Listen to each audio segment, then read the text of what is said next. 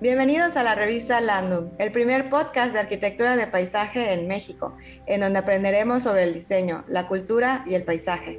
Muchas gracias por escucharnos. Mi nombre es Valentina Lara y hoy nos acompaña el biólogo Manuel Lara Can, escritor de la sección de fauna de la revista Landum. Hoy hablaremos de los animales y los cuerpos astronómicos. Muchas gracias Manuel por acompañarnos nuevamente. Estamos muy emocionados de platicar contigo. ¿Qué tal? ¿Qué tal? Pues igualmente muy emocionado, muy contento de participar con ustedes en esta aventura ¿no? que, del podcast que vamos iniciando. Y pues bueno, vamos a, a entrar en materia. Cuéntanos, ¿cómo los objetos celestiales, como por ejemplo el Sol, la Luna y las estrellas, pueden influir en la vida y en la conducta de los animales?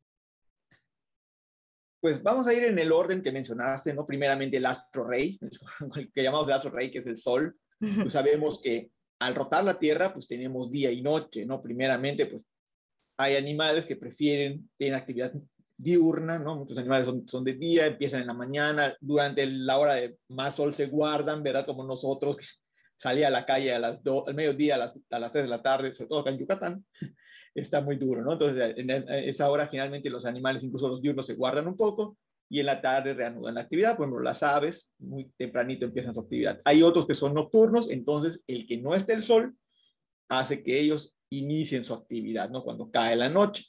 Entonces, esa es una de las, de las más importantes, ¿no? En cuanto al sol. Ahora, en cuanto a la luna, bueno, nos dicen animales y luna y, primer, y se, lo primero que pensamos, cierto o falso, ¿no?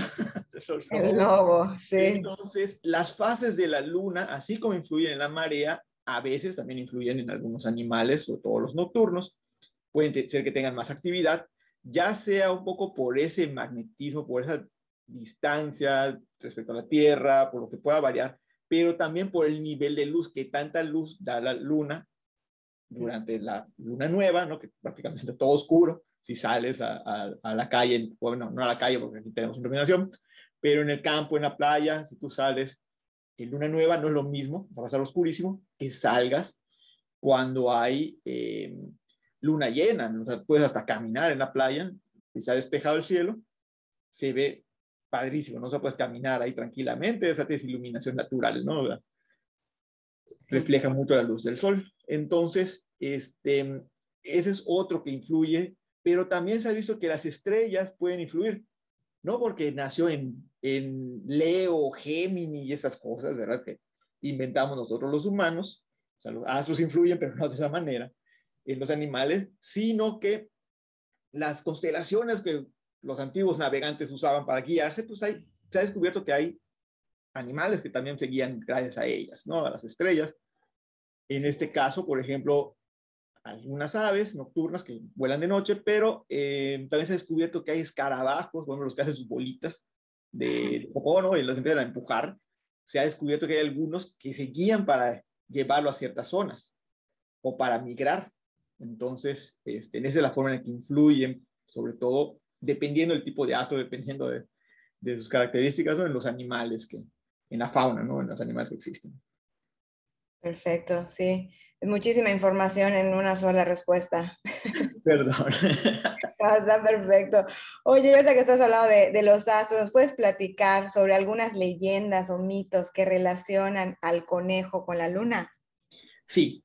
O sea, hay un montón de mitos respecto a los animales y, y cuerpos celestiales, pero uno de los más conocidos eh, es precisamente el del conejo y la luna, que es una eh, historia, una leyenda muy similar que surgió antes de, este, de, Cristo incluso, o sea, en tanto en la antigua este, China se cree, o sea, en por ahí por Asia, y también surgió en el Nuevo Mundo, con los aztecas, una leyenda en la cual estaba un dios, en el caso de nosotros era Quetzalcoatl, ¿no?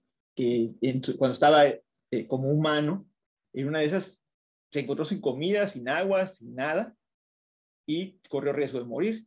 Y un conejo que iba por allá se acercó y se ofreció como alimento para el dios, reconociéndolo como dios, aunque estaba en forma de hombre.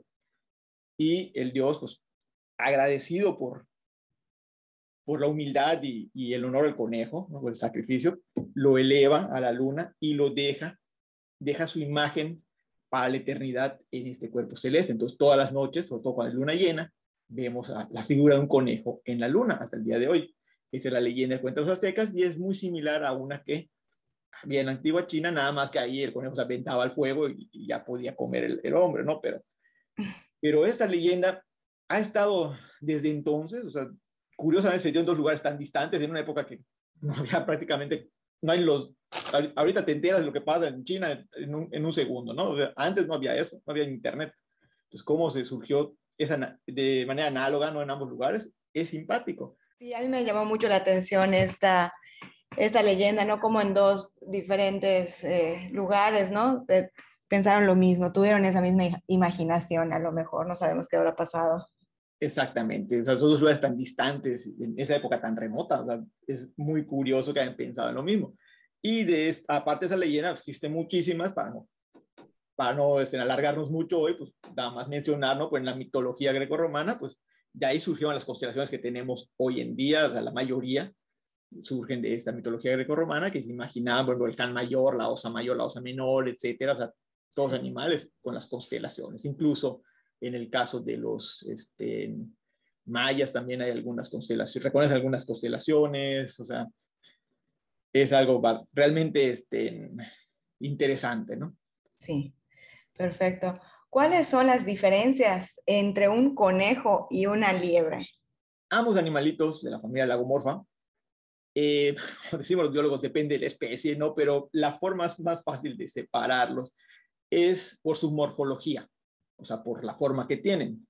El conejo está más hecho para excavar, para hacer huecos. Sí son rápidos, son rapidísimos, ¿no? un conejo bastante rápido, pero está más hecho para excavar, mientras que la liebre está hecha aún más para la velocidad. También puede excavar, pero es más hecha para correr. El conejo es como que más rechonchito, está más, más pegado al piso todo el tiempo en su, en su forma de estar, mientras que el conejo está más como que sentado, es más esbelto, sus orejas son más grandes y sus patas son más largas. Y mientras que el conejo principalmente se mete en matorrales y, y en lugares y, y, sus madrigueras, ¿no? Prefiere estar a cubierto. Normalmente la liebre, además de sus madrigueras, está en espacios abiertos y está hecha, como decimos, para correr. Y sus orejas le ayudan para detectar los ruidos de los, o sea, están más grandes todavía que la del conejo. Están hechas para escuchar los ruidos y poder huir rápidamente si se acerca algún depredador. igual su visión también es bastante buena, sobre todo porque pues, sus depredadores está, por ejemplo, la zorra, el, zorro, el coyote, las águilas, halcones, entonces tiene que estar alertísima para poder escapar y por eso está hecha para la velocidad, incluso para hacer cambios de dirección muy bruscos. Pues muchas gracias, Manuel, por tu tiempo y por enseñarnos sobre los animales. No, con gusto, saben que a mí me encanta. Es, realmente es algo apasionante, es, es, es algo que hay que decirlo, ¿no? Es muy bonito y que pues sería muy padre que a la gente le interese aprender ese tipo de cosas. Sí, así es. Pues les invitamos a las personas que nos escuchan a que nos escriban sobre alguna leyenda o mito que relaciona a los animales con los astros.